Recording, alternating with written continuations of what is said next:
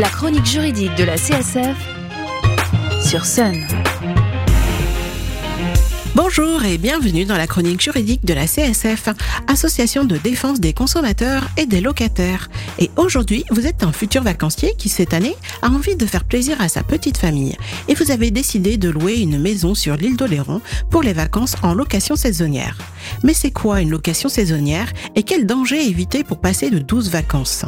La location saisonnière doit concerner un bien loué partiellement ou en totalité à l'usage exclusif du locataire, sans partie commune pour une durée inférieure à 90 jours consécutifs.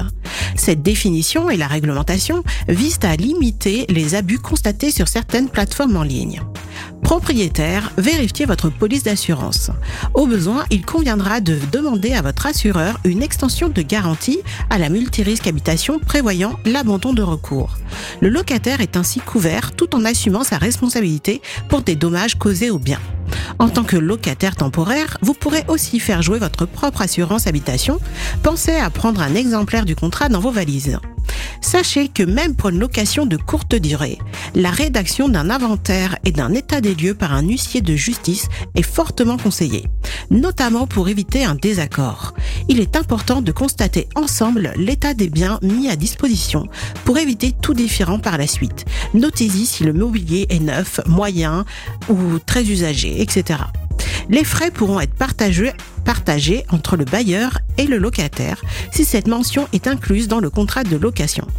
À savoir, si un état des lieux est fait seulement à l'entrée, le locataire peut être tenu responsable de, de dégradation postérieure au départ. L'état des lieux de sortie est donc fortement recommandé. Qui dit location dit contrat de location écrit. Le loueur, professionnel ou non, a désormais l'obligation de remettre au futur locataire une description détaillée du bien loué. Sur ce contrat doit notamment figurer les noms et adresses du propriétaire et du locataire, l'adresse de la location, la capacité maximale d'accueil, les conditions d'utilisation, par exemple s'il y a un accès à la piscine, s'il y a des horaires ou autres, les dates de début et de fin de séjour, ainsi que le nombre de nuits, le prix de la location, mais aussi des charges et de la taxe de séjour éventuelle les conditions de paiement, les frais d'annulation, le montant du dépôt de garantie exprimé en pourcentage du prix de location, les conditions de restitution du logement, notamment en cas de désaccord sur l'état des lieux, et un inventaire sera placé en annexe. Le dépôt de garantie n'est pas obligatoire, mais il est courant de demander 25% du montant de la location à encaisser immédiatement pour éviter tout risque de chèque sans provision.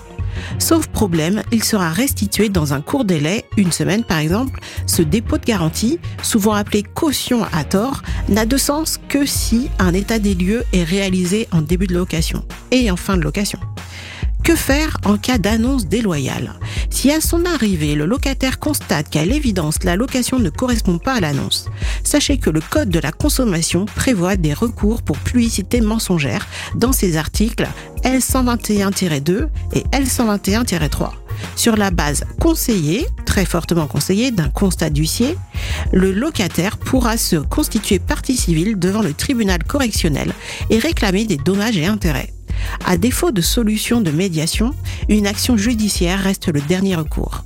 Vous pourrez retrouver les liens vers ce guide sous notre podcast sur le site internet de Sun, leçonunique.com. Et pour plus d'infos, vous pouvez contacter la CSF de Nantes au 02 40 47 56 33 ou la section CSF de votre commune.